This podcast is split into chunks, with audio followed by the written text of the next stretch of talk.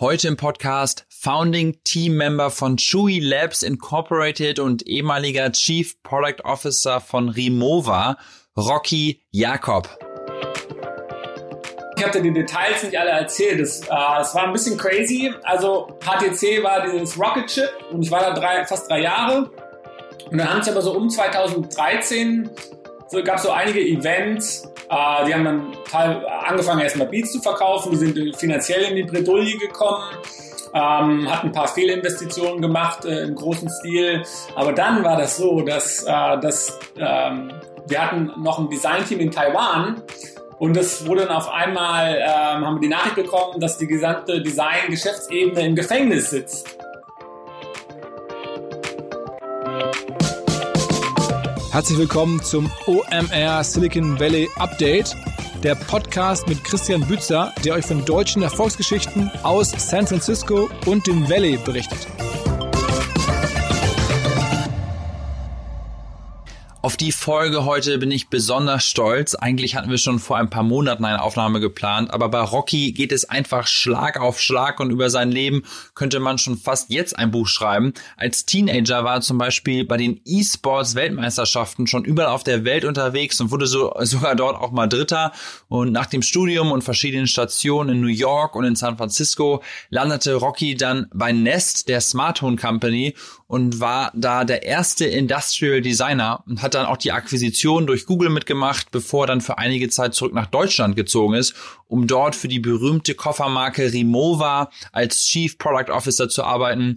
Rocky ist aber zum Glück seit vier Jahren wieder zurück in San Francisco und nach drei Jahren bei Lyft ist er jetzt, wie gesagt, Founding Member von Chewy Labs, einem Startup, das von den ehemaligen Nest-Gründern gestartet wurde. So schließt sich also der Kreis. Ähm, auch wenn ich leider nicht genau herausgefunden habe, was genau die Jungs und Mädels da machen. Es soll um Müll gehen und äh, ja, und, um, um ein nachhaltiges Konzept. Und ich hoffe, Rocky auch in Zukunft vielleicht noch mal mehr da auszuquetschen. Auf jeden Fall aber super viel extrem spannender Stoff. Hört euch die Folge an und sagt mir, wie es euch gefallen hat ab geht's direkt in den Podcast.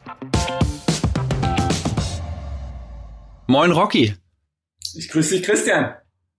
Grüß dich. Sag mal, ich habe gehört, oder du hast mir das auch erzählt, ähm, dass du schon einen Laserdrucker hattest, wo ähm, andere Leute noch nicht mal einen Computer hatten. Ja, das stimmt. Äh, meine Mutter war Architektin, die hatte ein Architekturbüro in Deutschland und äh, die war da schon sehr technikversiert. Die hatte sehr früh CAD in den frühen 90ern und das wirklich noch so 80er Jahre mit nur so Vektoren und nicht mit Farbdisplay und alles und, äh, und auch einen Laserdrucker schon sehr früh, um Architekturdrucker auszudrucken und ja, ich sag mal so, konnte, neue Technologie war präsent im Haus. Okay, wo kommst du denn nochmal genau her? Ich bin geboren in Oldenburg und ähm, meine Familie kommt aus Berlin, also eher so aus dem Norden. Und ähm, ja, bin aber dann in okay, Frankfurt okay. später groß geworden. Das ist eigentlich eher so, ähm, mit fünf Jahren bin ich da, glaube ich, nach Frankfurt gezogen. Okay, okay. Und du hast ja einen Zwillingsbruder, ne? Und ihr habt die ganze Zeit immer Computerspiele gespielt und seid damit recht erfolgreich geworden. Das war sozusagen deine erste Karriere. Ja, ich habe einen Zwillingsbruder, äh, der ist super, mit dem, hab ich, mit dem verstehe ich mich super. Wir haben alles Mögliche, was man spielen kann. Da war ein ständiger Konkurrenzkampf, aber so im positiven Sinne. Also immer ein bisschen geklüngelt jeden Tag. Und ähm, ich habe noch einen, einen, größeren Bruder, der hat uns schon sehr früh, als wir fünf waren, glaube ich, den ersten NES, das Nintendo Entertainment System, äh, geschenkt. Und da konnte man, glaube ich, schon Mario gegeneinander spielen und so fing das an. Und ähm, mein Bruder ist sehr technikversiert. Wir haben, sobald es einen zweiten Computer gab, musste herausgefunden werden, wie man die miteinander verbindet. Ich glaube, wir haben dann damals, das weiß ich nicht, 93, 94, dann das erste Doom. Ich weiß nicht, ob du das kennst, das, das, das, das haben wir dann gegeneinander im DOS-Modus gespielt. Und so ein bisschen haben wir so die Technologie kennengelernt durch diese Spiele.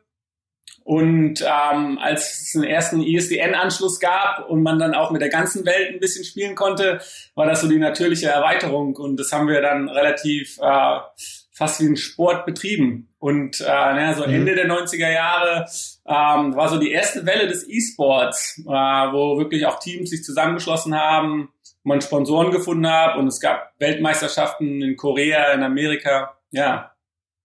Aber du kannst das, also du bist ja sehr bescheiden jetzt, aber du kannst auch erzählen, du warst auch dabei, ne? Die haben nicht nur stattgefunden, sondern du hast da richtig mitgespielt. Ja, also es war so ein bisschen, ich meine, man muss sich erinnern, das Internet war alles ganz neu, das war so mein Weg, ähm, damit umzugehen, das kennenzulernen und äh, bei deutschen Meisterschaften mitgemacht, andere Leute kennengelernt, ein Team beigetreten und ja, also nach Korea, äh, nach Amerika, ganz viel in Europa und gleichzeitig war das aber auch für mich so als Kind, als Teenager das erste Mal was machen, wo man so externe äh, Bestätigung bekam. Ähm, klar gab es auch Preisgelder und da war ein kommerzieller Aspekt äh, und natürlich Erfolg. Ähm, aber es hat ein unheimlich Selbstbewusstsein gegeben, dass man so, ja, wenn man sich in was reinsteigert, da kann man damit was, was machen. Äh, ich habe da schon relativ früh, also es geht mit allem los, Verträge aushandeln. Man hat damals Verträge auch schon gemacht. Ähm, und ähm, und dadurch aber auch so ein bisschen die Welt kennengelernt ähm, und dass das Internet Leute miteinander verbindet und äh, dass da neue Chancen entstehen. Ähm, ja, das ist so alles da so ein bisschen mit bei gewesen. Okay, okay. Und was, also ich meine, das ist immer noch sehr bescheiden. Also was war so dein größter Erfolg? Also wie kann man sich das vorstellen? Also bist du dann bei den Weltmeisterschaften und äh, heute ist ja E-Sport so ein Riesending, ne? Da sind ja Millionen von Leuten, die das auch live gucken und die Menschen, die da heute spielen, die verdienen ja regelrecht Millionen. Ähm, jedenfalls, wie ich das so von außen betrachte, mitbekomme. Wie, wie war das damals? Also war das immer noch so eine sehr kleine Community oder wie, wie kann man sich das vorstellen? Ja, das ist komisch. Für mich hat sich angefühlt wie eine riesengroße Welt natürlich und auch schon damals gab's. Äh, die Schweden waren immer stark in allen Spielen und gewisse Länder, äh, die ganz vorne mit dabei waren.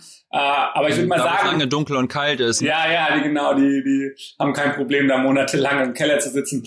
Ähm, also das fing an am Anfang in Deutschland hat man eher so in deutschen Meisterschaften vielleicht mal so eine Grafikkarte gewonnen ne? und ähm, aber das war dann schon damals so, äh, mein Höhepunkt war eigentlich die Weltmeisterschaft in Amerika, in Dallas, Texas.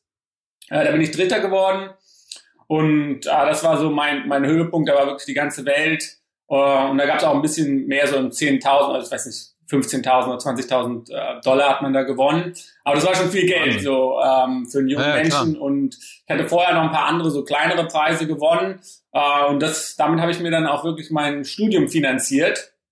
Und mhm. ähm, hat, das hat mir natürlich gewisse Freiräume gegeben, ähm, mich zu entwickeln. Ähm, ja, und, und wie kam dann der Switch? Also ich meine, als Computerspieler irgendwann musst du ja auch dann entscheiden, okay, was machst du jetzt mit deinem Leben vielleicht?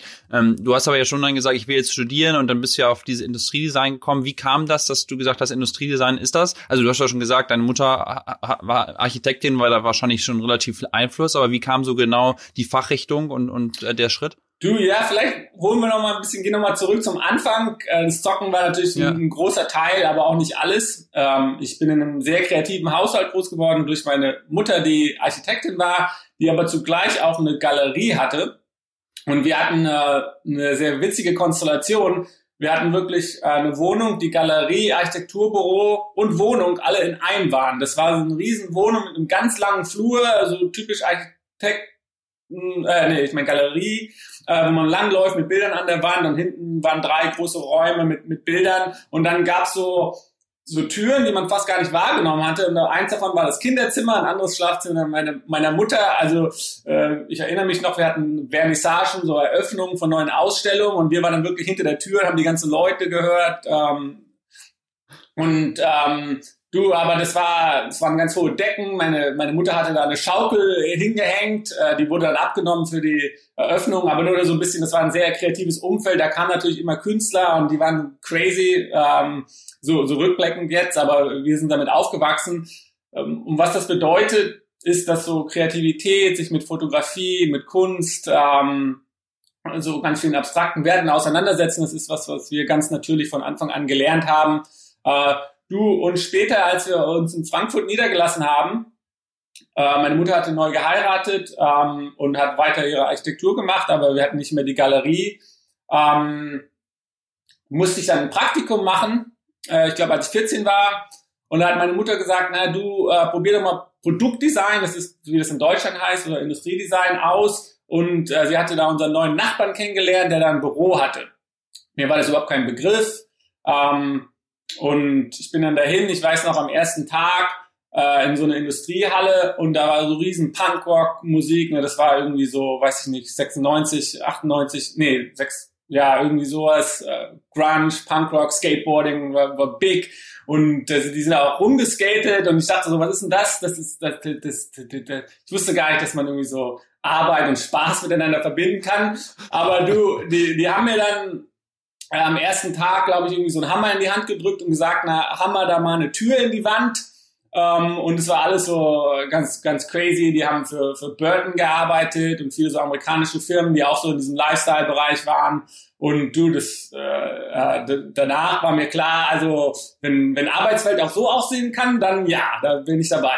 Äh, du, das war aber, es hat sich bei mir schon dann so ganz früh, als ich 14, 15 war, war ich so, das, das will ich machen. Also das war, hat sich einfach super angefühlt ich glaube, im Nachhinein reflektierend, äh, meine Mutter ist Architektin, mein Vater Anwalt. Und ich, mir war irgendwie immer klar, ich habe immer gemalt als Kind, zeichnen. Meine Eltern haben das total unterstützt.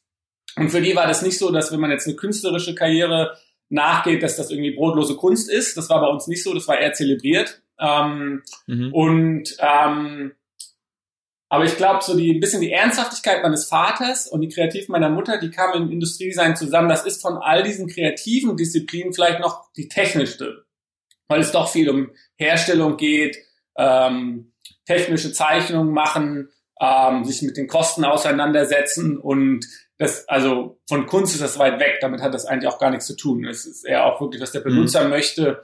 Ähm, und da hat halt meine Mutter schon sehr früh erkannt, dass das was ist, was mir liegen könnte. Und da hatte sie auch sehr recht. Da bin ich, muss ich ihr für ewig dankbar sein, dass sie mir da so einen Weg. Ja. Dadurch war ich aber auch nie so verloren. Es war dann auch schon so äh, mit der Schule, das war nie so mein Ding.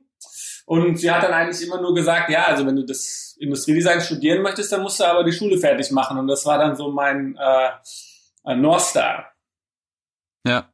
Ja. Und dann bist du zum Studium nach Offenbach gegangen, wo man erstmal denkt, krass, äh, das ist jetzt nicht so die, die Stadt, wo man denkt, okay, da gehe ich jetzt hin, um Industriedesign zu studieren. Aber du hast gesagt, das ist wahrscheinlich einer der besten oder besten Schritte oder Entscheidungen gewesen überhaupt. Ja, du, also ich wollte eigentlich immer nach Berlin und das war auch so das, das, das Ziel, die UDK. Ähm, das war hauptsächlich, ich habe als, mein, meine Schwester lebt in Berlin und ich war da immer über den Sommer und äh, Berlin in den späten 90ern. Ähm, ich war viel elektronische Musik, da, da musste ich hin, da war was los.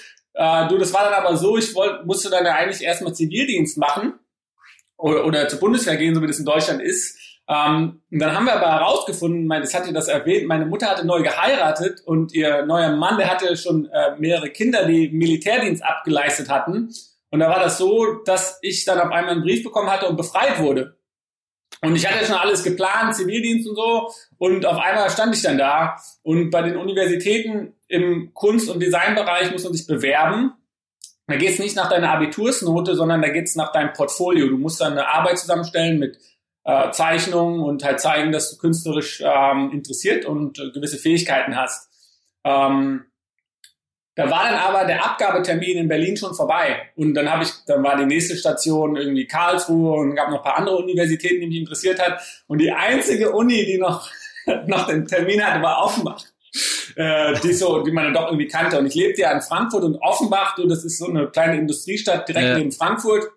Und das ist auch keine, keine schlechte Uni. Ähm, ich wollte aber halt aus dem Elternhaus raus und eigentlich in die, in die Welt. Ne? Äh, du, und dann wollte ich eigentlich Pause machen und feiern. Aber wieder meine Eltern haben gesagt, ah, komm, bewerb dich doch einfach und wenn es dann nicht passt, kannst du immer noch ein bisschen entspannen, aber mach's doch erstmal. Und die haben mir dann, da hatte ich dann irgendwie so drei Tage Zeit, mich da zu bewerben und es hat dann aber alles geklappt. Und ich äh, habe mir eigentlich vorgestellt, da sofort wieder wegzugehen.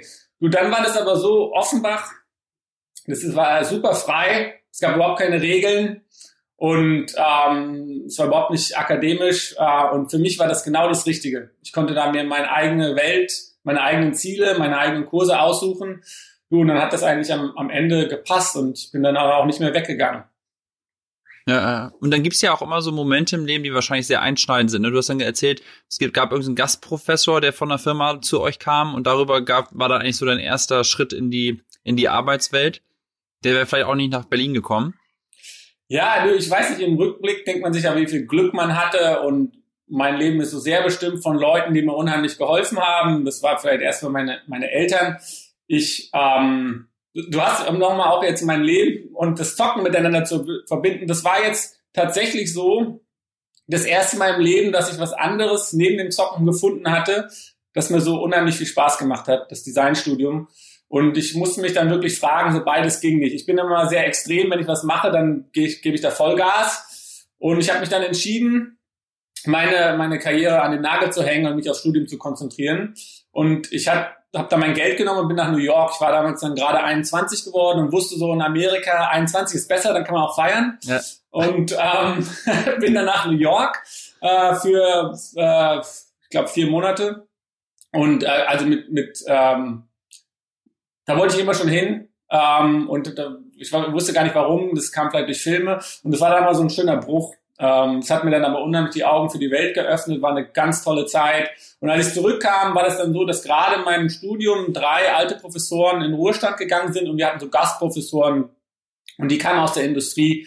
Und du, das war das Beste. Der, ich hatte so ein Glück. Der Live Huff, der war der Designdirektor bei IDEO, was ein äh, großes amerikanisches Designbüro ist eine Dependance in Deutschland hatte. Und das hat mir so ein bisschen die, die Augen geöffnet für die kommerzielle Welt. Ähm, und das äh, IDEO, die Gründer, die haben ganz viele Bücher geschrieben, die habe ich mir alle gekauft. Äh, da geht es viel um Innovation, The Art of Innovation. Heute noch, glaube ich, auch außerhalb des Designs ein spannendes Buch. Und ähm, ja, da war ich unheimlich begeistert und das hat dann zum Praktikum ähm, geführt und äh, so fing dann eigentlich so ein bisschen meine Verbindung nach Amerika an mit Praktikum bei IDEO in München. Okay, und die haben dann praktisch sich so ein bisschen auf so San Francisco eingenordet und gesagt, das that's the place to be und so. Also das war für dich so so der der der ausschlaggebende Punkt da. Ja, also ich war noch relativ am Anfang von meinem Studium. Erstmal kam ich da an und habe gemerkt, ich kann eigentlich gar nichts. Und mein Professor, der hat irgendwie gedacht, ich könnte schon so alles, so die ganzen Sachen. Ich habe mir da unheimlich ins Zeug gelegt, weil ich hatte, ich, mit dem wollte ich auf jeden Fall eine Verbindung aufbauen, schon während dem Studium. Ich musste dann nachts so richtig reinklotzen. Ich habe dann schön die Klappe gehalten und äh, tagsüber immer schön genickt. Ähm, ja, und du, das war ein ganz internationales Team aus der ganzen Welt. Japaner, Amerikaner, Spanier, Franzosen und ja, das überhaupt alles so, so kennenzulernen auf internationaler Ebene mit den allen kulturellen äh, Erfahrungen, die die Leute an den Tag bringen. Ja, und das war das erste Mal, wo mir das Silicon Valley und San Francisco überhaupt so in Schoß gefallen sind. Da hat fast jeder davon gesprochen, dass sie da alle hin wollten. Für die war alle mhm. irgendwie so, äh, so in München nur so eine Übergangsding. Und dann dachte ich mir so, ah, das ist ja hier voll cool, aber das, die reden da alle, das ist, das ist noch viel spannender. Und äh, die Energie, die ich da verspürt habe und das Funkeln von den Augen von den Leuten, das war dann irgendwie so, oh, das, das musst du ja mal, mal angucken. Und dann habe ich eigentlich sofort den Entschluss gefallen, nach dem Praktikum mich für ein neues Praktikum zu bewerben. Ich war für sechs Monate und habe mich dann während dem Praktikum in San Francisco beworben, hatte dann das, wie das dann so anfängt mit den natürlichen Netzwerken, Kontakte gemacht bei IDEO und Leute hatten mich empfohlen und äh, habe dann äh, hier in San Francisco einen Praktikumsplatz bekommen. Okay, und dann und dann hast du äh, das, den Kindle erfunden mit. Ja. ähm, da hast du mit dran gearbeitet. Ja, also ist wie immer alles irgendwie Glück. Ich hatte mir ein kleineres Designbüro ausgewählt. IDEO war schon sehr groß äh, auf der ganzen Welt mit, ja. mit hunderten von Leuten in Riesenbüros von London, Tokio bis, bis Palo Alto. Ich wollte aber mal so ein bisschen was Kleineres. Ähm, und äh, das war aber ein kleines, aber feines Büro. One Company hieß das. Und das wusste ich nicht, aber als ich dann da angefangen habe, äh, war das so die erste Begegnung. Meine, meine Geschichte ist ja auch so ein bisschen so ein äh, mit Teilhaben so am Silicon Valley und zumindest vom Hardware-Fokus, was so passiert ist. Und die haben dann damals am Kindle gearbeitet für Amazon und das hat man, damals war Amazon im Hardware-Bereich überhaupt nicht präsent. Ähm, aber so hat man dann das erste Mal gesehen, also E-Paper und E-Ink-Displays, die Technologie und äh, wie so Firmen versuchen, mit Produkten neue Kategorien zu entwickeln äh, im Lifestyle-Bereich. Und das war mir damals nicht so bewusst, aber das war so wirklich die Spannung des Silicon Valleys. Ähm, und dann habe ich so natürlich so miterlebt, wie Design, Engineering, Herstellung, ähm, ja, so neuartige Produktkonzepte entwickelt. Und das war natürlich unheimlich spannend. Ja, und hast du dann damals schon gesagt, okay, hier, ich muss hier auf jeden Fall sofort wieder zurück? Also, weil du hast ja wahrscheinlich für ein Praktikum irgend so ein kurzfristiges Visum bekommen, aber musstest ja dann erstmal wieder zurück nach Deutschland. Ja, es war für sechs Monate, also war nicht ganz so kurz. Ich, man kann eigentlich immer, die, mhm. was angeboten wird, ist entweder drei oder sechs Monate. Aber es ist ja mit unheimlich viel Aufwand verbunden. Ne? Du musst äh, das, dich da bewerben, du musst ein Visum einholen und wenn man da das alles, den Aufwand macht, dann wollte ich da auch ein bisschen länger bleiben. Ähm, Du, mir war sofort klar, dass, also das habe ich ja jetzt gar nicht beschrieben, als ich hier ankam, war das ja auch wirklich total crazy, die Stadt und das Wetter. Ich wusste überhaupt nicht, dass es sowas wie Kalifornien gibt, ne? so, so, ein, so ein Staat, äh, wo immer die Sonne scheint. Wo es immer schön ist. Wo es immer schön ja. ist. Und San Francisco war natürlich ein bisschen anders und das war jetzt 2007, 6, 7 so und ein bisschen, bisschen grungier. Aber ich kannte ja New York äh, schon auch so ein bisschen, aber es war ganz anders aber dann auch so von der, von der Industrie. Also die Leute, die Projekte, was hier in so einem kleinen Raum passiert, die, die, das, ist, das, das kann man gar nicht beschreiben. Und die Energie, das war unglaublich. Ich meine, damals, da ging ja unheimlich viel im Software, aber auch im Hardware-Bereich und Apple gerade das iPhone gelauncht, gelauncht und es war irgendwie unheimlich viel so Change und Possibility ähm, in der Luft und ähm, ja, so eine Energie habe ich nie verspürt, aber auch in Deutschland war, gibt's, ist ja auch ein großes Industriedesign-Land und da gibt's unheimlich viele Chancen, aber es ist doch ein bisschen mehr industrielastiger, natürlich groß viel Automobilindustrie, äh, aber so sage ich mal sehr seriösere Projekte, Lifestyle-Design ähm, und so mit neuen Technologien, das habe ich so nicht wahrgenommen in Deutschland. Man hatte wirklich das Gefühl, man, man entwickelt hier mit, wie Menschen miteinander leben werden und das war natürlich eine unheimliche Herausforderung. Ähm, und unheimlich spannend, ja. Äh, für mich war da klar, dass ich. Auf, aber ja. da muss ich mal, was ich da so interessant finde, es gibt ja, wenn man so ein bisschen länger zurückguckt, in Deutschland extrem viele krasse Brands, die ja total das Design mitbestimmt haben. Ne? Wenn man zum Beispiel mal Braun anguckt, also wenn man nur den Taschenrechner von denen anguckt oder die ganzen Speaker und so, was eigentlich man heute theoretisch noch aus Braun machen könnte oder oder oder diese diese Fernsehmarken, die es gab, Metz Fernseher oder Löwe oder so, was ja irgendwie so damals so Design-Ikonen teilweise waren und die es irgendwie aber nicht geschafft haben, auf diesen neuen Zug aufzuspringen. Ne? Woran liegt das? Ist das ist das einfach, weil da nicht das Talent kam? Das Talent ist dann ins Welle gegangen, hat irgendwelche Startups gebaut oder was ist da so dein Blick drauf? Ja, also über Braun müssten wir eigentlich ein, das ist so, das, wo das äh, der Dolch der, der gesamten Industriedesign-Kasse in Deutschland, äh, was immer natürlich hochgehalten wird, dass man war ja mal weltführend äh, mit Designklassikern und hat auch den Johnny Ive inspiriert und so. Du, ja. ähm, mit den Designern und Abwandern hat das, glaube ich, nicht so viel zu tun. Ich meine, die Firma Braun jetzt im Speziellen, die, die wurde, glaube ich, erstmal von Gillette aufgekauft, einer amerikanischen Firma, und dann ja. Gillette wurde von P&G, Procter Gamble aufgekauft. Und ich glaube, die wurden dann irgendwie so eine kleinere Sparte in diesem riesen Konzern. Ähm, warum Braun so war, wie es war, ist die, die, die Gründer waren, glaube ich, sehr kulturaffin. Kunst, Tanz, Philosophie war wichtig für die. Äh, und die haben ins Design investiert und so die Synergie zwischen Geschäft, Design, Kunst und Kultur, das, das wurde gelebt und das ging, glaube ich, dann so ein bisschen verloren. Also dieses, gutes Design ist fast eigentlich immer nur machbar, wenn das Chefsache ist. Und wenn das dann nicht mehr Chefsache ist, dann wird es schwieriger, die Ressourcen und die äh, den Support zu bekommen, um, um Design umzusetzen. Ähm, ja. ja, und dann ist natürlich aber auch so generelle Trends in der deutschen Industrie, wo so, ich glaube, Consumer, das ist so sehr commoditized und, und vielleicht ist mit viel Wandel verbunden, auch viel Konkurrenz. Da ist natürlich erst früher oder in den 80ern war, wurde Japan dann der große Konkurrenz. Ich weiß es auch nicht genau. Ich, vielleicht war das einfach, ich glaube, die Deutschen lieben eher so sichere Geschäftsmodelle und wenn du jetzt irgendwie einen Walkman machst oder so, da musst du nicht nur technologisch alles ausbadobern, sondern auch natürlich eine tolle Marke aufbauen. Und wenn du mich fragst, es ist sowas, die Deutschen sind nicht so Showman und Marke. Ähm, also es gibt natürlich wahrscheinlich viele Faktoren. Ähm, ja. Und dann aber wahrscheinlich ja. später jetzt. Aber, ja. ja. Ja, ah, ich meine, das ist, ist halt ein Riesenthema, ne? Also ja. es kam mir gerade so, nur so ja, sorry, Gedanke, weil das so ansprachst. Ja. Ja, yeah, das glaube ich. Aber lass uns mal weiter sprechen über deine, über deinen Weg. Also du, du warst dann halt jetzt hier und bist dann aber, wie gesagt, erstmal wieder zurück nach Deutschland gegangen, um dann dein Studium zu beenden. Und, und ich glaube, du hast dann deine Frau hier kennengelernt und dann erzähl mal, wie, wie es da weiterging.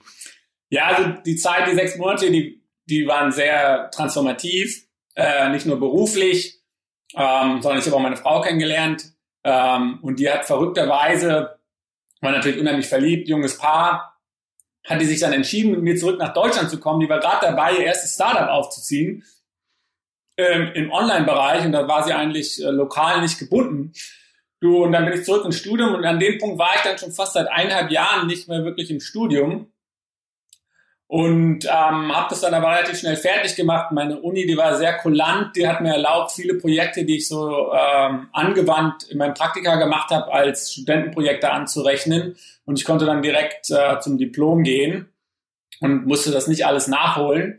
Und ähm, du, dann äh, war eigentlich klar, dass wir zurück nach Amerika wollten. Dann hat aber gerade die Finanzkrise eingesetzt. Ich hatte eigentlich unheimlich viele Chancen. Ich hatte schon dann auch während meinem Studium einige Jobangebote und es ging dann aber so sukzessive. Es war wirklich so, glaube ich, noch drei Monate bis zu Ende der Diplom und so sukzessive kamen die E-Mails so, es tut uns unheimlich leid, aber hier, hier alle, Geschäfte, alle Projekte eingebrochen.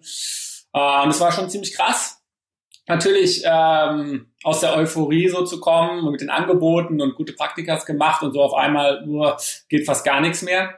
Ähm, ja. Und dann haben wir uns doch erstmal entschieden, nach New York zu gehen und, und, und nicht ins Valley, weil bei meiner Frau, da lief das so langsam richtig an. Also das Internet damals, sie war so im Street-Style, äh, Influencer-Bereich. Das hieß damals nicht Influencers, aber ich, ich nenne es jetzt mal so, die Influencer-Vermarktung. Und das, das ging dann so 2009 richtig los, äh, dass da die, die ganzen großen Marken investiert haben im Internet und neue Geschäftswege gefunden haben, wie sie Werbung machen können. Und das, weil es im Modebereich angesiedelt war, sind wir erstmal nach New York. Und weil nicht so viel für mich ging, habe ich dann erstmal was Eigenes gemacht, ähm, eigene Projekte. Mhm. Ähm, Aber ganz kurz mal, wie, wie hattet ihr denn schon geheiratet oder wie konntest du ja, das wir hatten, wir hatten in Deutschland geheiratet. Ah, okay. Und äh, das hat uns ermöglicht, oder mir ermöglicht mit der Green Card, die hatte ich dann direkt ähm, mhm.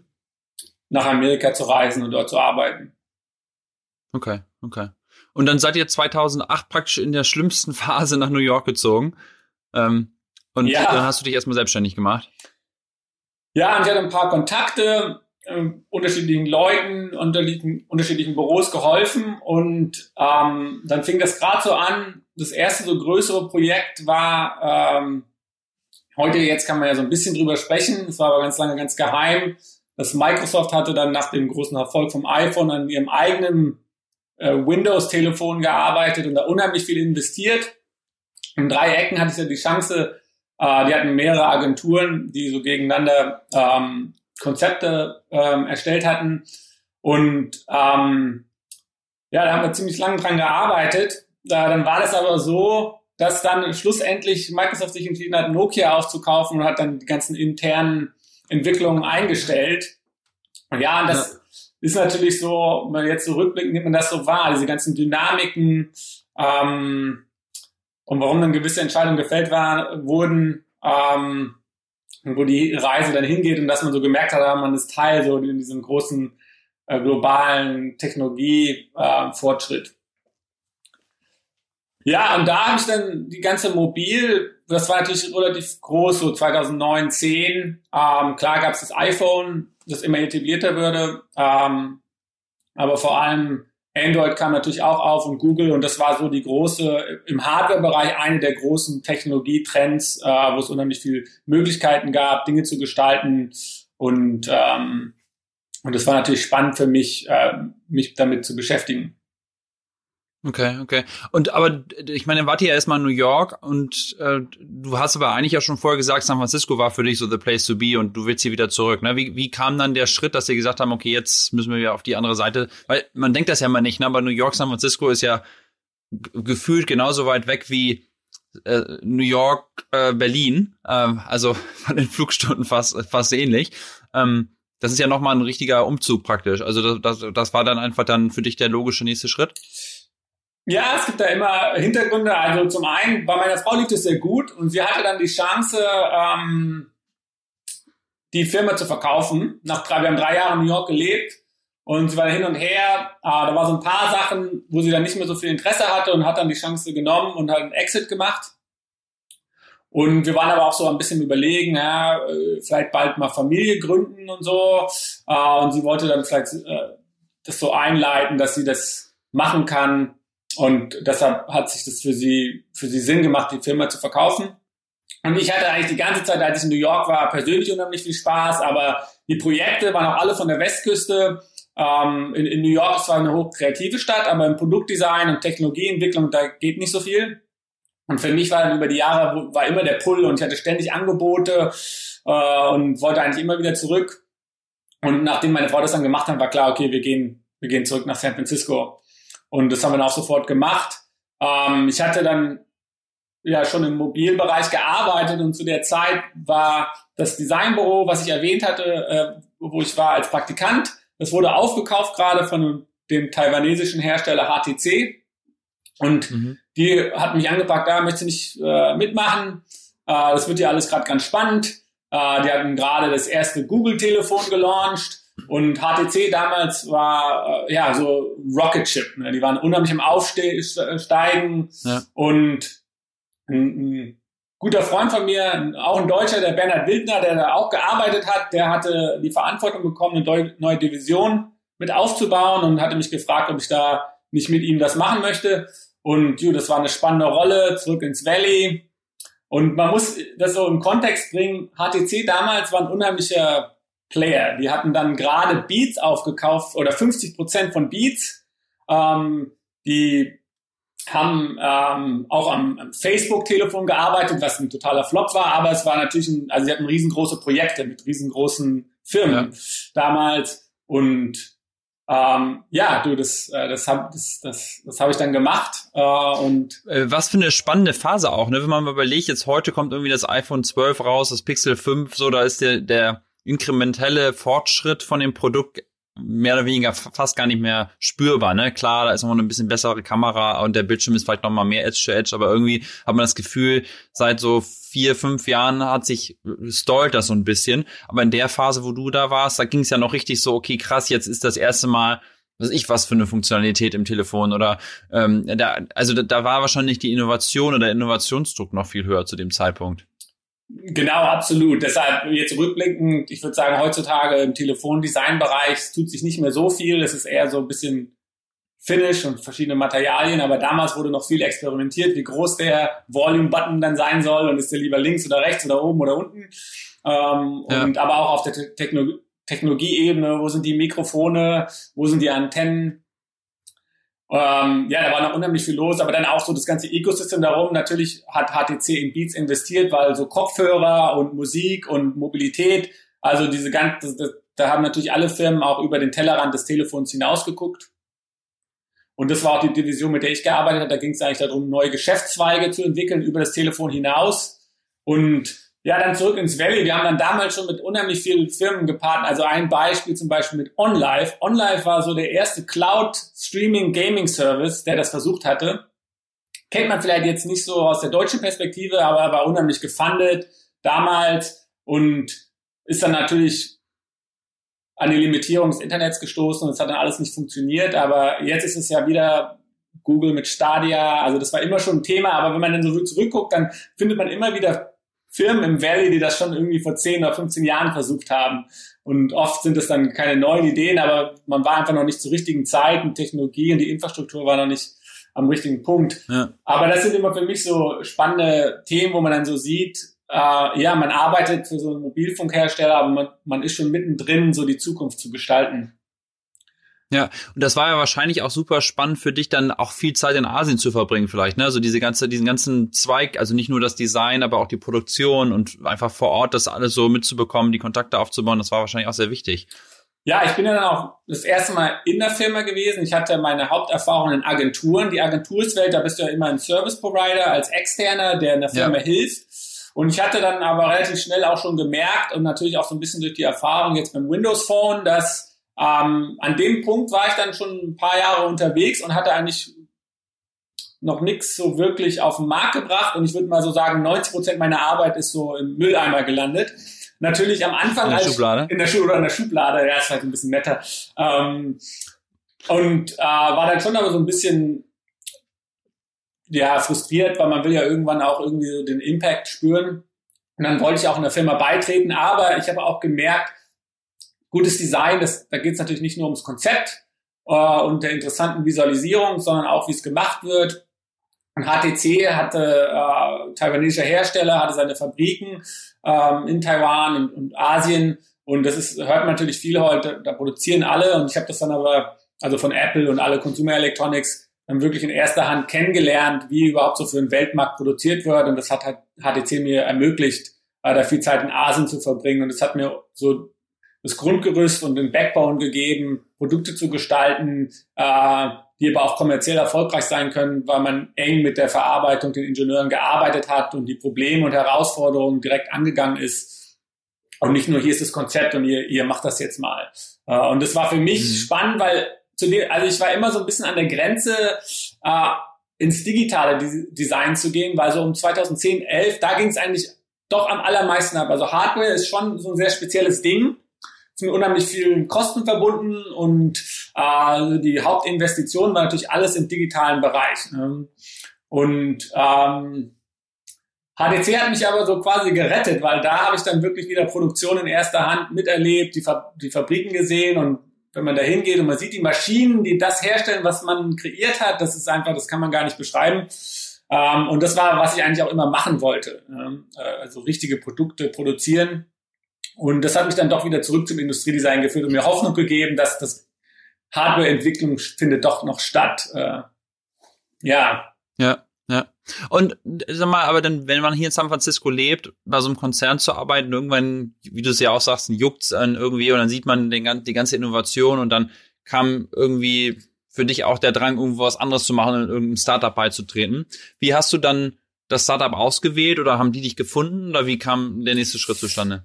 Ja, wir hatten ja vorher schon ein bisschen gesprochen. Ich hatte die Details nicht alle erzählt. Das, äh, es war ein bisschen crazy. Also HTC war dieses Rocket Chip und ich war da drei, fast drei Jahre.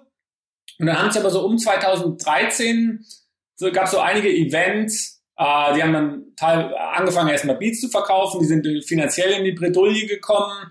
Ähm, hat ein paar Fehlinvestitionen gemacht äh, im großen Stil. Aber dann war das so, dass, äh, dass ähm, wir hatten noch ein Designteam in Taiwan, und es wurde dann auf einmal, ähm, haben wir die Nachricht bekommen, dass die gesamte Design-Geschäftsebene im Gefängnis sitzt.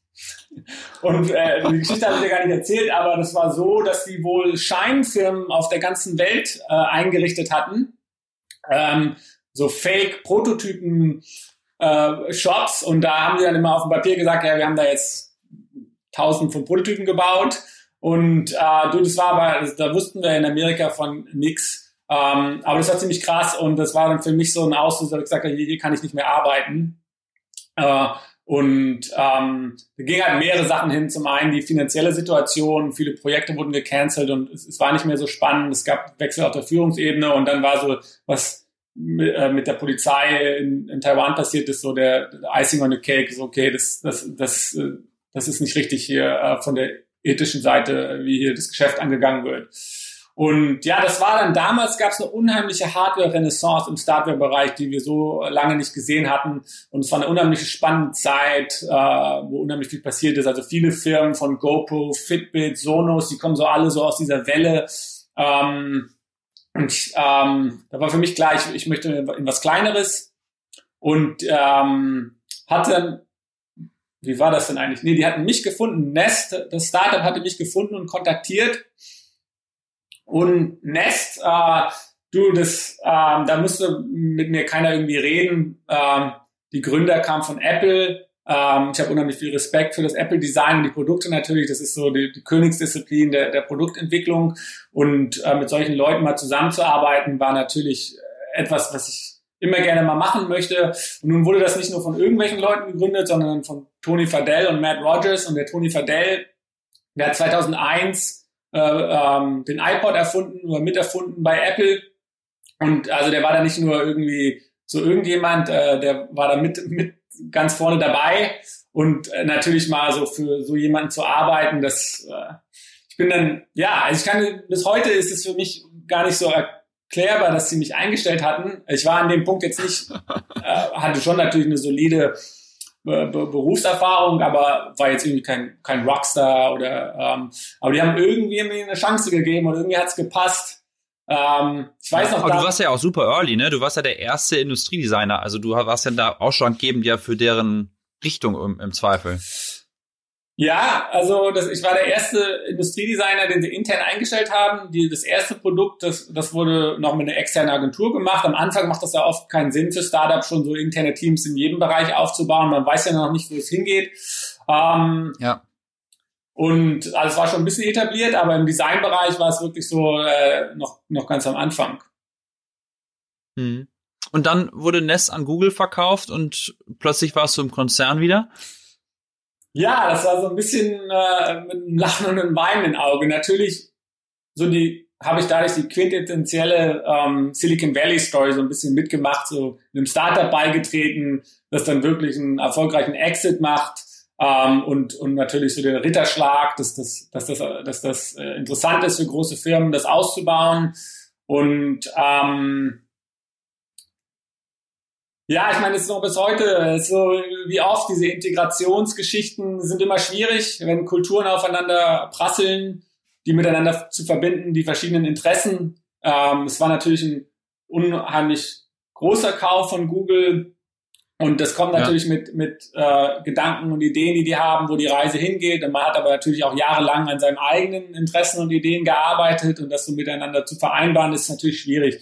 Äh, und ich weiß jetzt nicht für, für die, die deutschen Zuhörer, das, das war nicht so problemlos, wie das passiert ist. Da sind relativ schnell die Gründer dann weg, weil da gab's ähm, ja, Interessenkonflikte und äh, haben dann einen neuen CEO bekommen. Ich habe das dann noch ein paar Jahre mitgemacht und du, das war auch super spannend, Google kennenzulernen zu dem Punkt. Ne? Das war natürlich, ja. äh, war damals in den Rankings immer so der beste Ort zum Arbeiten und mit allen möglichen crazy Perks. Und das war dann so, was heute man natürlich überall so liest, wie verrückt das ist im Valley, mit was, was sie da alles angeboten zu bekommen. Das habe ich dann aber so dadurch auch äh, erfahren.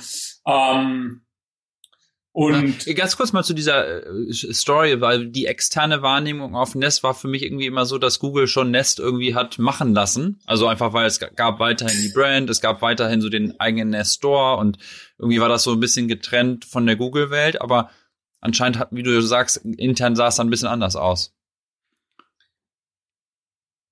Ja, ähm, ich meine, Google war natürlich unheimlich interessiert an, an dem Space, äh, das Connected Home.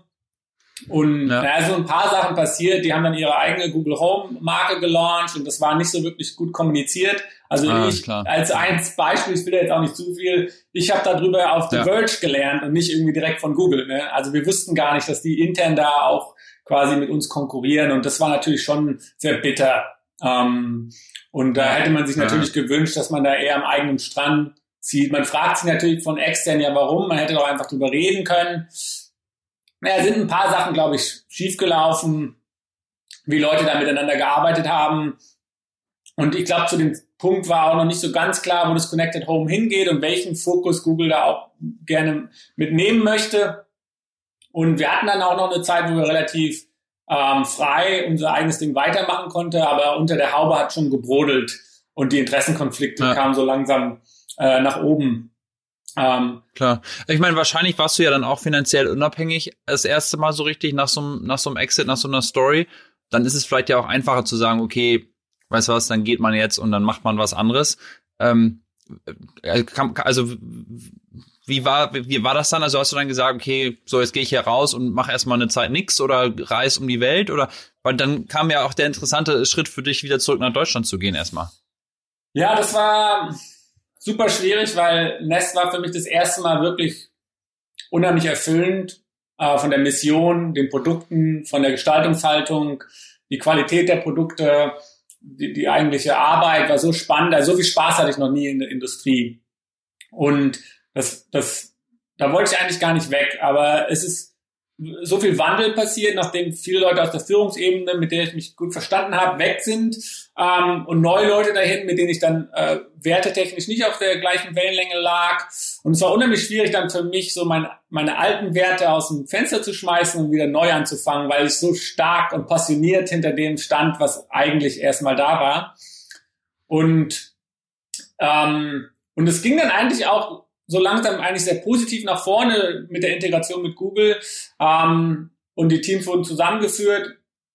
Aber die Möglichkeiten, die sich da so auftaten für mich, war nicht das, was ich so gerne machen wollte. Und ich habe mich dann schlussendlich dafür entschieden, dass ich nicht von meinen alten Werten loslassen kann. Ich, ich war zu dem Punkt ja auch in der Führungsebene und wenn man Teams leitet, äh, da muss man schon mit, mit vollem Herzblut auch dahinter stehen. Ansonsten trägst du eine Maske, die unheimlich schwierig ist, aufrechtzuerhalten mit dem Druck, unter dem du stehst. Ja. Und ja, und zugleich waren es aber auch vier ganz verrückte Jahre mit ganz viel harter Arbeit. Und ähm, wir waren gerade dabei, eine Familie zu gründen. Und ich hatte dann eigentlich gesagt, du, das ist vielleicht jetzt ein guter Punkt. Das war so erfolgreich hier, das an die nächste Generation weiterzugeben, die mit, mit neuer Energie und vielleicht auch unbehafteter Nest äh, in die Google-Familie einführen kann. Und, und ich gehe vielleicht mal äh, ein Sabbatical machen und äh, Familie aufbauen. Und du, ja, da war unheimlich viele Events zu der Zeit. Meine Frau war politisch sehr engagiert und ja, ähm, großer Hillary-Supporter und die Trump-Wahl hat hier schon so, äh, war sehr schwierig für sie. Und dann war, haben wir gesagt, du, wir haben schon immer mal so die Fantasie gehabt, vielleicht probieren wir mal nach Europa zu gehen äh, und Deutschland. Meine Eltern waren älter zu dem Punkt und wir hatten ein Kind und ähm, ich wollte auch, dass das Deutsch lernt und aber natürlich auch für mich mal ausprobieren, wie fühlt sich das denn jetzt an, wieder zurückzugehen? Ist das eine Option? Und das ist so, ich glaube, wenn du als Immigrant in einem anderen Land lebst, immer irgendwie im Hinterkopf mitschwebt oder viele Freunde von mir, die einen ähnlichen Hintergrund haben. Ich glaube, das ist immer sowas, wo man mal so drüber nachdenkt. Und das hat einfach gepasst zeitlich und dann haben wir die Entscheidung gefällt, äh, zurück nach Deutschland zu gehen und das mal auszuprobieren. Hm. Aber dann hast du mir erzählt, dass du eigentlich erstmal nur da leben wolltest, aber dann kam direkt wieder die nächste krasse Opportunity um die Ecke. Ja, also wie gesagt, ich wollte eigentlich ein Jahr Pause machen und ein bisschen reflektieren und ähm, sehen, so was, was ist denn so das nächste. Und habe dann ein paar Leuten erzählt, dass wir nach Europa gehen. Und ja, dann kam das eine zum anderen. Das war dann so, der Tony Fadell, der Mitgründer von Nest, äh, der hat es ja auch entschieden, nach, der hat schon immer eine Wohnung in Paris gehabt und habe mich sehr gut mit den Gründern verstanden. Und der hat gemeint, ach, du kommst nach Europa, Mensch, da muss ich dich mal hier und dem vorstellen. Und äh, es waren dann ganz spannende Leute. Und der Toni, der ist ja, der kennt ja immerhin zum Kunst und ähm, der hatte dann in, in Frankreich die Arnaud-Familie, den LVMH äh, gehört, kennengelernt und äh, mich mit denen in Kontakt gebracht. Ähm, die LVMH-Familie die, denen gehört Louis Vuitton, Dior, Fendi, ganz viele von den großen ähm, Modemarken. Und ist eigentlich nicht so meine Welt, aber es sind natürlich unheimlich spannende Leute, was die aufgebaut haben. Und ja, das, äh, die waren gerade dabei, eine deutsche Firma aufzukaufen. Remova, den Traditionskofferhersteller. Diese Aluminiumkoffer, die kennt man vielleicht in Deutschland. Äh, ich bin mit denen groß geworden und es war natürlich immer so, mal so für eine deutsche Traditionsmarke zu arbeiten. Das, das war schon irgendwie spannend. Ne? Da gibt es halt eine Handvoll an Firmen von Leica, Remova, die man so kennt, die für Designqualität stehen und diese, die, den alten Kontinent mit ihren alten starken Marken so kennenzulernen, das, das, das konnte ich dann nicht abschlagen. Das war so spannend, äh, dass ich dann doch ja. nicht Nein sagen konnte. Ja. Ja, Wahnsinn, vor allem Mova ist ja wirklich so eine Ikone. Witzigerweise ist das ja eine Marke, die es irgendwie geschafft hat, so über die Generation weiterhin relevant zu bleiben, ne? Und das aus Deutschland heraus. Ähm, Im Gegensatz zu Braun und so weiter sozusagen. Äh, interessant. Und äh, aber was genau hatten die dann, also was solltest du da machen? Warst du dann in dieser Zeit da, wo die zum Beispiel diese, diese Displays in die Koffer eingebaut haben, dass man kein Badge mehr braucht und solche Sachen oder war das alles schon? Nee, das, das war schon, das, das war schon äh, vorher.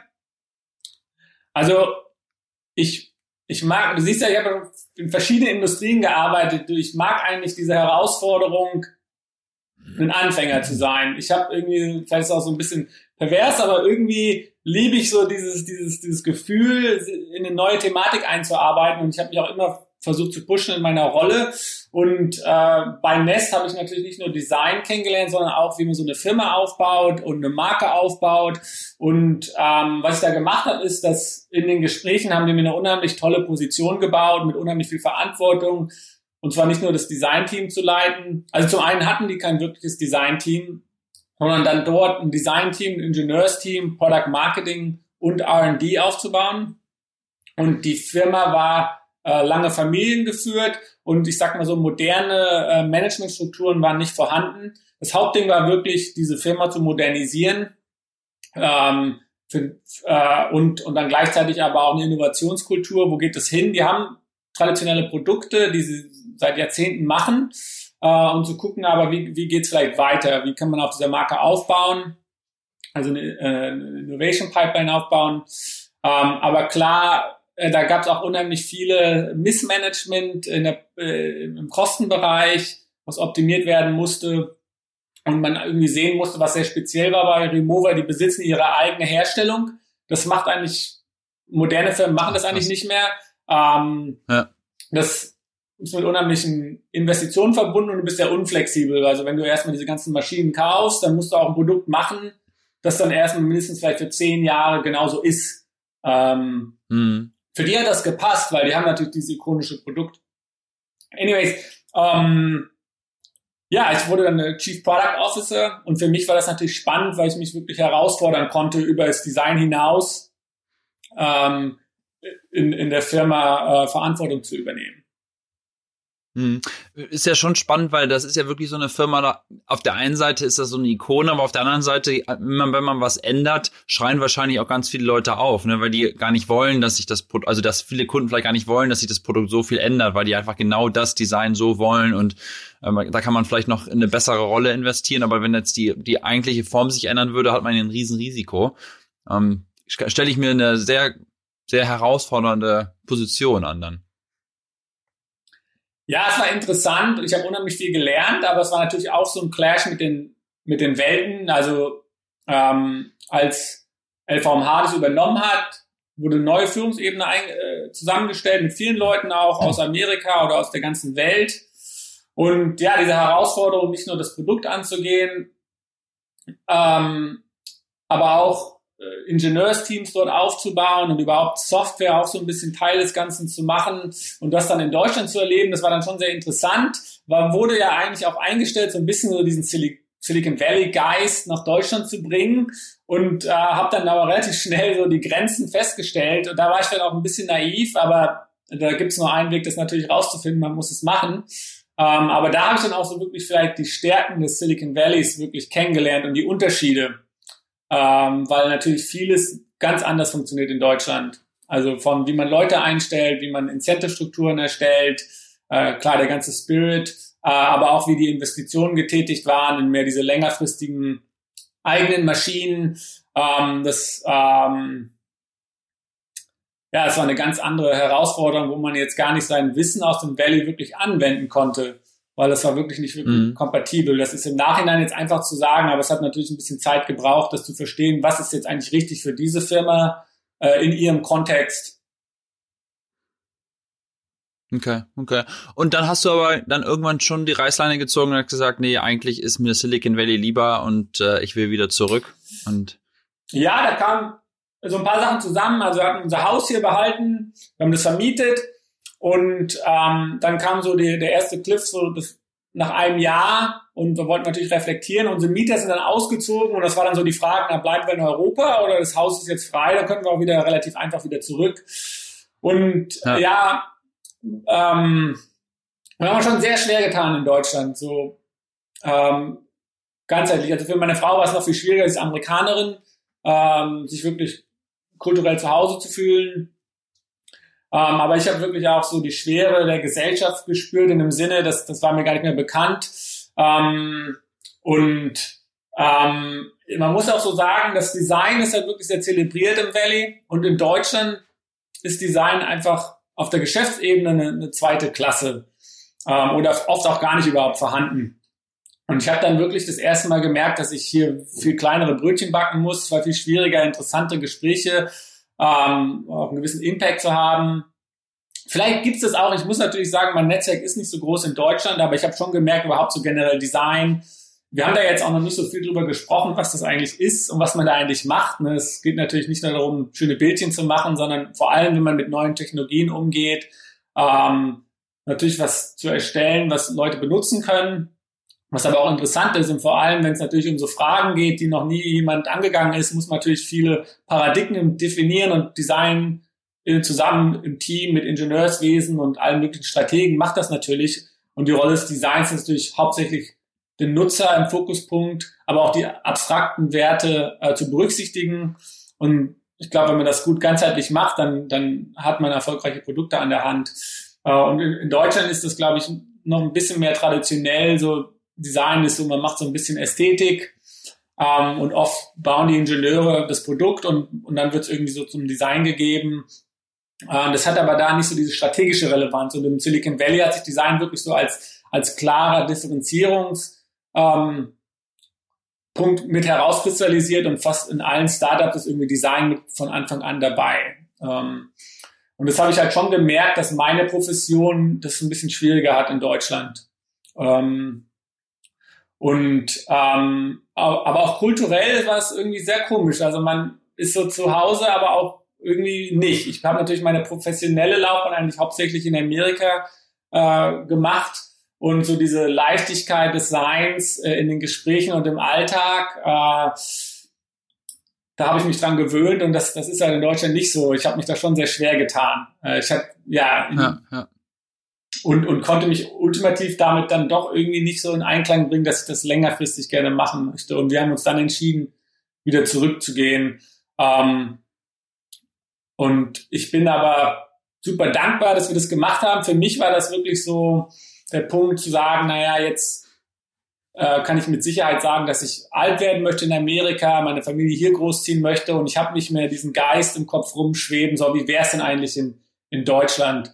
Und es war trotzdem natürlich unheimlich schön, von der familiären Seite meine Familie zu sehen. Mein Kind hat super Deutsch gelernt, er spricht jetzt Deutsch, ist hier auf der deutschen internationalen Schule und äh, ich bin super froh, dass wir das gemacht haben. Aber ja, wir haben uns, also um das nochmal professionell zurückzuführen, das war diese, dieser Cliff mit zurück wieder mit dem Haus, das hat gepasst. Aber LVMH war dann auch gerade dabei, das kreative Team, die, das Marketing und Design nach Paris zu verlegen. Und äh, das war für mich eigentlich keine Option. Paris klingt natürlich super, so auch in Paris leben. Aber ich bin eigentlich zurück nach Deutschland, weil ich wollte in Deutschland sein, nah zu meiner Familie auch und mein Sohn Deutsch lernen. Ich spreche kein Französisch. Und das war mir ein bisschen viel, nach Frankreich zu gehen, mit einer Sprache, die ich nicht spreche, in einem neuen System. Und mein Sohn war jetzt gerade dann im deutschen Kindergarten. Und es hat ja. einfach dann nicht gepasst. Ähm, und äh, wir haben da viel in die Wege geleitet in dem Jahr. Und dann war aber diese Transition, die Teams nach Paris zu ziehen, für mich auch ein guter Punkt zu sagen, ähm, dass ich wieder zurück ins Valley gehe. Ja, äh, ja, verstehe ich, verstehe ich sehr, sehr gut. Vor allem bin ich dir dankbar, dass du diesen Schritt gemacht hast. Das ist ein weiterer Grund, warum ich wahrscheinlich selber diesen Schritt dann nicht machen muss, weil ich aus solchen Erfahrungen erlernen kann, ähm, dass es hier dann doch irgendwie schön ist. Äh, was mich ehrlicherweise ein bisschen wundert, ist dann der nächste Schritt erstmal so von der externen Perspektive. Du bist dann zu Lyft gegangen, also Lyft ist wie U-Bahn in Deutschland, ich weiß gar nicht, ob Lyft da auch ähm, äh, äh, verfügbar ist sozusagen. Nee. Aber es, das klingt eigentlich nicht so wie der nächste logische Schritt auf deiner Reise. Wenn man sich überlegt, du hast in einem coolen Startup gearbeitet, hast dann sagen wir mal, so eine, so eine ikonische Brand gehabt und bist dann zu einer Firma gegangen, wo man so, ich meine, das ist eine sehr sympathische Brand, ich fahre immer eher Lyft als Uber, das, das sehe ich schon, aber da, da, da wäre jetzt für mich von extern betrachtet nicht so der nächste logische Schritt gewesen, sondern man hätte irgendwie erwartet, okay, du kommst jetzt zurück, machst was eigenes oder gehst in irgendein anderes, sagen mal, wieder neues Startup, aber wie, wie kam dann, also wie hast du Lift ausgewählt? Ja, witzig, dass du mich fragst. Also für, ähm, ich habe so rausgezoomt und geguckt, was sind eigentlich so die spannenden Technologietrends, die jetzt gerade so anfangen, wo unheimlich viel Potenzial für Gestaltung besteht ähm, und natürlich auch eine Hardware-Komponente. Ähm, und zu dem Zeitpunkt war Hardware schon nicht mehr in so einer Renaissance. Also viele Hardware-Startups sind fehlgeschlagen und es gab nicht mehr so viele Investitionen. Und so generell würde ich sagen, es ging jetzt nicht so viel im Hardware-Design und ich konnte jetzt nicht irgendwie zehn Firmen nennen, die super spannende Hardware-Entwicklung machen. Aber so ein paar Trends, also es geht natürlich immer irgendwas, was mich unheimlich interessiert hat zu dem Zeitpunkt, wo doch unheimlich viel ging, war das autonome Fahrzeug. Ähm, klar, Tesla äh, macht da was, aber es gab äh, Google mit Waymo und ähm, da wurden unheimlich viele Ingenieure eingestellt und da, da, da war unheimlich viel los. Ähm, und dann der zweite Punkt, der so langsam anfing, war das Thema rund um ähm, Mikromobilität mit den Elektrofahrrädern und, und Scootern. Und ähm, beide Themen fand ich spannend. Ich fahre selber viel Fahrrad, ich fahre eigentlich kein Auto und ähm, damit konnte ich mich identifizieren. Ähm, und dann über Kontakte hatte ich ein Gespräch mit Lyft. Das konnte ich mir auch selber gar nicht so vorstellen, aber die waren in beiden Themen stark dabei. Die hatten unheimlich viel ihre eigene Division äh, rund ums autonome Fahrzeug entwickelt und waren gerade dabei, den größten amerikanischen Fahrradverleih äh, aufzukaufen aus New York, die waren aber in ganz Amerika präsent, also hatten eine unheimlich große Investition getätigt. Dadurch habe ich gesehen, okay, die, die meinen das ernst, äh, die wollen, die wollen ja was machen, die wollen über den Ride-Sharing-Service hinaus ähm, Mobilität mitprägen und waren auch gerade dabei, ein neues Team aufzubauen. Wir sind ein traditionelles Software-Service-Unternehmen, aber Hardware mit aufzubauen und äh, das das Ingenieurswesen äh, Teil äh, des, des, des internen Teams zu machen. Und es war für mich spannend in dem Sinne, weil die Thematik äh, mich beides interessiert hat. Und es war aber auch in so einem Punkt, äh, wo das noch äh, neues Team Anfang an in so einem etablierten Unternehmen. Ähm, und für mich, wie gesagt, ich liebe das immer, in so neuen Themen zu arbeiten, mich herauszufordern. Das kam eigentlich zusammen. Also für mich macht es eigentlich total, total Sinn, und ja. ähm, war so mit all den Sachen, mit denen ich mich auseinandergesetzt habe, das, das Spannendste. Aber mir, ich muss auch sagen, mir die Kultur, du hast jetzt erwähnt, du fährst auch lieber eher so, so Lift. Ich bin natürlich sehr missionsgetrieben und mir haben die Gründer unheimlich gut gefallen und die Dynamik, aber auch, dass die Rolle einen direkten Draht hatte, mit den Gründern sehr eng zusammenzuarbeiten. So, da kam halt vieles für mich zusammen, wo so, ah, das ist spannend. Äh, und dann war es auch noch in San Francisco, also keinen langen Commute mehr. Äh, viele Leute leben ja hier ja. in San Francisco und viele von den großen Hardware-Technologiefirmen sind eher im Süden und man muss dann doch äh, so eineinhalb Stunden dahin fahren. Ähm, du, da hat vieles gepasst. Ja, ja, verstehe ich. Also wenn, wenn du es jetzt auch so beschreibst, ich hätte ganz vergessen, dass die auch Fahrräder haben und alle möglichen anderen Produkte und das ganze selbstfahrende Thema. Ähm, äh, das, das macht natürlich Sinn. Dann warst du da ein paar Jahre und hast aber dann auch entschieden, okay, jetzt gibt's eine neue Opportunity und heute machst du was mit Müll. Ja. Aber mehr verrät dein LinkedIn-Profil leider nicht. Kannst du mir noch mehr erzählen? Ja, du, ähm, ich, äh, also es war unheimlich spannend da bei Lyft und ich hatte auch gar keine Ambitionen, ähm, da wegzugehen. Ich habe mich unheimlich gut, äh, habe dann ein sehr, super Team aufgebaut und äh, fand die Gründer toll, das ganze Environment und die Thematik. Und hat mich ähm, einer der Mitgründer von Nest äh, kontaktiert Anfang des Jahres und erstmal so, ah, er hatte so ein paar Ideen und ähm, haben wir angefangen zu reden und es wurde immer spannender und immer spannender. Und dann an einem Punkt war das so, ey, sieht so aus, als, würd, als würden, würden wir jetzt da bald eine Firma gründen. Und dann war für mich so, ah, da muss ich eigentlich mitmachen. Ähm, und eigentlich hat mir das super gut gefallen da bei Lyft. Aber manchmal fallen einem so Chancen in den Schoß, wo man nicht Nein sagen kann. Das war überhaupt nicht so geplant. Aber für mich hat sich so ein bisschen der Kreis geschlossen ich habe halt in, in, Europa vermisst, diese, diesen Dialog ähm, und dann wieder zurück zu sein und dann von Anfang an, und das hatte ich ja eigentlich auch noch nicht gemacht, wirklich so vom Day One mit dabei zu sein, mit, mit Gründen auch zu quasi, beim Gründungsteam mit dabei zu sein. Das war natürlich eine neue Herausforderung und das dann mit so jemandem wie dem Mitgründer von Nest zu machen und, und anderen ehemaligen Freunden äh, aus der Nestzeit, äh, du, das, da, da konnte ich nicht Nein sagen. Aber dann auch zusätzlich in der Thematik, ich kann, ich kann da nicht so viel drüber sprechen, weil wir sind wirklich noch ganz am Anfang, aber ja, es ist ein komplett ja. unsexy Thema, wie das oft so ist, so auch so komplett konträr zu vielen, was so passiert, aber da sind natürlich oft auch die meisten Chancen. Äh, es hat einen starken Nachhaltigkeitsfokus und äh, hat mit Müll zu tun, ja. Aber ein super tolles Team dabei und ähm, natürlich äh, haben wir das jetzt gemacht in dieser crazy Covid-Zeit, aber es ist unheimlich spannend äh, für mich auch zu sehen, neben den Herausforderungen im Design überhaupt mal so ein Startup von Anfang an äh, mitzuerleben. Und das ist natürlich genau, warum ich ja. auch wieder zurückgekommen bin, weil da hatte ich mir sehr starke Sorgen in Deutschland gemacht, dass das so nicht stattfindet oder dass diese Chancen sich nicht ergeben. Ähm, ja, so hat sich das, äh, da musste ich leider die schwierige Entscheidung fällen, das Team bei Lyft, dass ich gerade das so erst so langsam wirklich gerade anfing, so wirklich Gas zu geben. Ähm, ich habe es dann aber gemacht, weil ich glaube, so manche Chancen, da hat man vielleicht nur ein oder zwei im Leben und ähm, und das mit so einem Team zu machen, das, da, da muss, das muss ich einfach machen. Ja, also für mich klingt es, als ob du schon sehr viele coole Chancen hattest und äh, auch wahrscheinlich viele richtige Entscheidungen gemacht hast. Äh, also echt eine, eine Wahnsinn-Story. Ähm, ich bin extrem begeistert einfach von diesen ganzen verschiedenen Schritten, auch einfach diese, diesen Mut, mal zurück nach Deutschland zu gehen und wieder her zu, äh, zurückzukommen und, und jetzt eben da so was Neues zu machen. Ich bin echt ganz gespannt, was daraus wird und werde das weiterhin betrachten. Ähm, und äh, ja, bei LinkedIn kann man das sicher sicherlich dann verfolgen, was, was so passiert. Ähm, ja, Rocky, vielen, vielen Dank, dass du die Geschichte erzählt hast. Und äh, ja, vielleicht äh, hören wir uns dann äh, in, in Zukunft nochmal. Ja, gern, du Christian, ebenfalls. Vielen Dank, dass du dir die Zeit genommen hast. Und ja, ich, ich habe ich hab natürlich jetzt viel geredet, aber ähm, du, äh, danke und ich freue mich auf ein weiterführendes Gespräch und alles Gute. Ja, bis dann, ne? Danke, ciao. Ciao.